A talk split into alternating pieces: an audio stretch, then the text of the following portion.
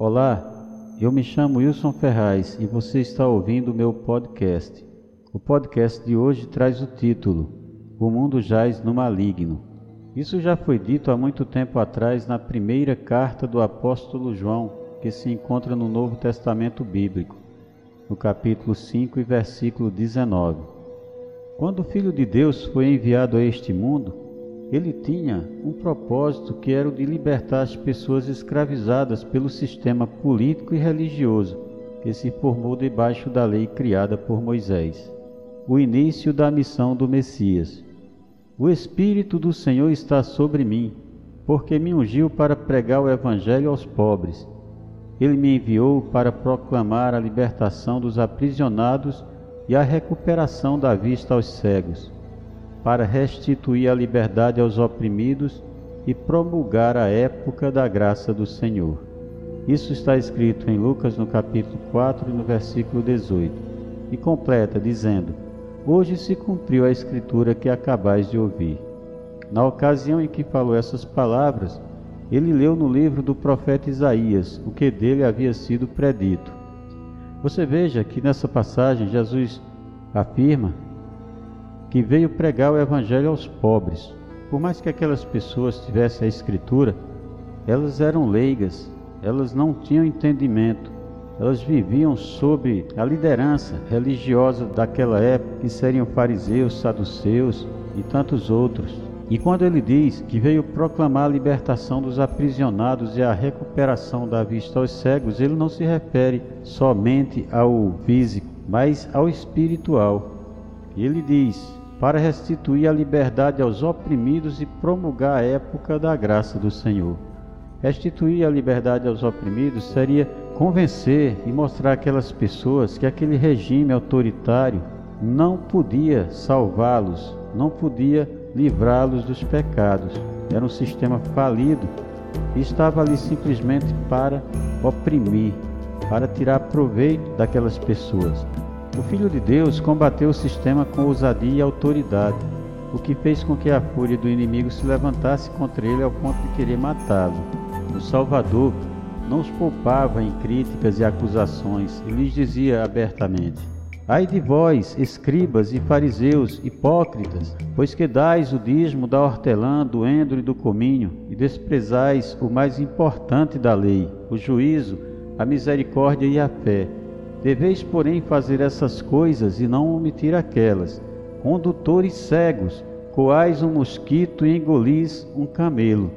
E essa passagem é importante porque, como o sistema nos ensinou, que Jesus ali havia ordenado a que desse o dízimo, é uma farsa, porque naquela ocasião Jesus falava àquelas pessoas que estavam dentro de um sistema, dentro daquela lei de Moisés, e na lei de Moisés mandava que realmente dessem o dízimo, mas nunca foi dízimo de dinheiro, entendam, era dízimo da hortelã, do endro, do cominho, de animais, da colheita, da colheita e de, da, da criação. Mas nunca era dinheiro e Jesus não ordenou e nem mandou que desse. Ele apenas estava falando com pessoas que viviam debaixo daquela lei e que praticavam aquela ordenança de dar o dízimo. Mas infelizmente eles viviam afastados das coisas mais importantes para Deus, que é a misericórdia, o juízo e a fé. E ele diz: Deveis, porém, fazer essas coisas e não omitir aquelas. Ele jamais poderia pregar contra a lei. Ele estava também debaixo da lei, ele nasceu debaixo da lei. O Novo Testamento só deu-se início quando Jesus Cristo expirou no Calvário. E ele continuou: Ai de vós, escribas e fariseus hipócritas, pois que limpais o exterior do copo e do prato, mas o interior está cheio de rapina e de iniquidade. Fariseu cego, limpa primeiro o interior do copo e do prato, para que também o exterior fique limpo. Ai de vós, escribas e fariseus hipócritas, pois que sois semelhantes aos sepulcros caiados, que por fora realmente parecem formosos, mas interiormente estão cheios de ossos de mortos e de toda a imundícia. Assim também vós exteriormente pareceis justos aos homens, mas interiormente estáis cheios de hipocrisia e de iniquidade. Ai de vós, escribas e fariseus hipócritas, pois que edificais os sepulcros dos profetas e adornais os monumentos dos justos, e dizeis: Se existíssemos no tempo de nossos pais, nunca nos associaríamos com eles para derramar o sangue dos profetas. Assim, Vós mesmos testificais que sois filhos dos que mataram os profetas. Enchei-vos, pois, a medida de vossos pais, serpentes, raça de víboras, como escapareis da condenação do inferno? E fez uma citação de Malaquias, do capítulo 23 e 34. Portanto, eis que eu vos envio profetas, sábios e escribas, e a uns deles matareis e crucificareis, e a outros deles açoitareis nas vossas sinagogas e os perseguireis de cidade em cidade, para que sobre vós caia todo o sangue justo, que foi derramado sobre a terra, desde o sangue de Abel, o justo, até o sangue de Zacarias, filho de Baraquias, que mataste entre o santuário e o altar. Em verdade vos digo que todas essas coisas hão de vir sobre esta geração. Contra o sistema, o Salvador não poupava em críticas e acusações severas e muitos dos que escutavam acreditavam nele. Porém, a maioria massiva, dominada pelo sistema, não cria nele e mais tarde clamariam por sua crucificação. O Messias os chamava de mercenários, ladrões e salteadores, como nessa passagem do livro de João.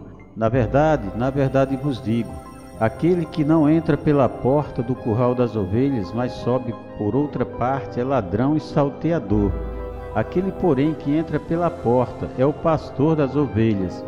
A este o porteiro abre, e as ovelhas ouvem a sua voz, e chama pelo nome as suas ovelhas e as traz para fora.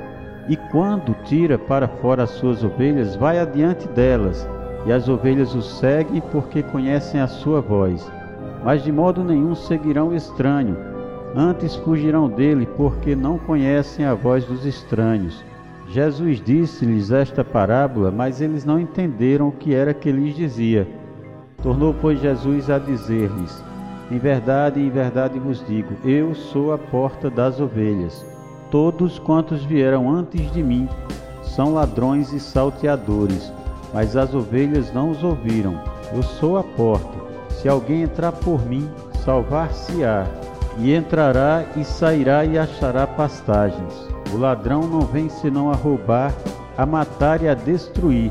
Eu vim para que tenham vida e a tenham com abundância. Então, nessa passagem, é, é bom a gente frisar que Jesus relata sobre o mercenário, o ladrão e salteador, aquele que não é o pastor das ovelhas.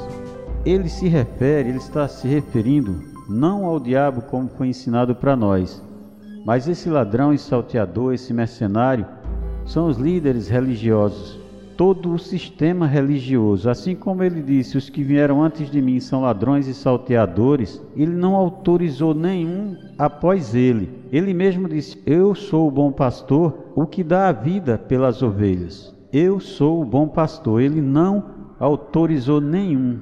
Quando ele diz eu sou, é ele, unicamente ele. E mais na frente ele ainda vai dizer: haverá um só rebanho e um só pastor. Usurparam o poder após a morte do Salvador, porque eles mesmos o mataram, o sistema o matou e continuaram oprimindo o povo. Aqueles, porém, que creram e que aceitaram o novo caminho, essa, eh, o Evangelho de Jesus Cristo, foram perseguidos até a morte. Muitos deles foram mortos, é, lançados aos leões nas arenas de Roma.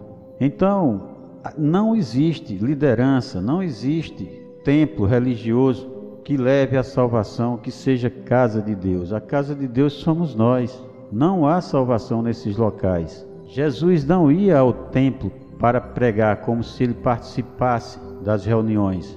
Em ocasiões que ele estava lá, ele pregava ali a verdade ao povo. E muitas vezes quiseram apedrejá-lo e matá-lo ali mesmo, porque a verdade enchia o seu coração de ódio aqueles líderes, aquelas lideranças políticas e religiosas se enchiam de ódio contra ele cada vez que ouvia ele falar, porque ele estava tirando as pessoas, libertando as pessoas cativas. E até hoje, infelizmente, o povo continua cativo. O povo ouviu a voz do Salvador e não entendeu.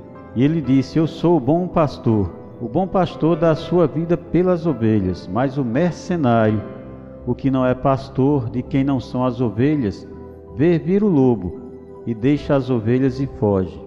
E o lobo as arrebata e dispersa as ovelhas.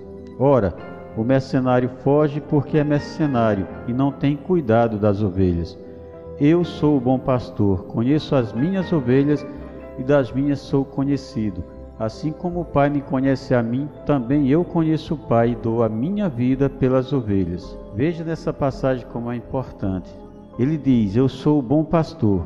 O bom pastor dá a sua vida pelas ovelhas, mas o mercenário, o que não é pastor, de quem não são as ovelhas, vê vir o lobo e deixa as ovelhas e foge. Agora me veio aqui na minha mente uma ilustração que a gente que pode comprovar essas palavras do Salvador nos dias atuais, quando nós vimos aí por causa da pandemia as portas da casa de Deus, entre aspas, foi fechada pelas autoridades humanas. A casa de Deus que eles dizem que sobre ela as portas do inferno não podem prevalecer. E num momento crítico de pandemia, os governos trancaram as portas da casa de Deus. Os mercenários pastores sumiram, fugiram para seus recantos, suas fazendas, seus sítios, e as ovelhas ficaram dispersas à mercê do vírus, orando pelas calçadas e pelas ruas e nas portas dos templos que foram fechados, porque não podiam entrar ali. Gente, isso é sério. Nós somos a casa de Deus. Não adianta procurá-lo ali, não é ali que ele está. Ele quer estar no seu coração, ele quer fazer morada no seu coração, no seu interior, na sua mente.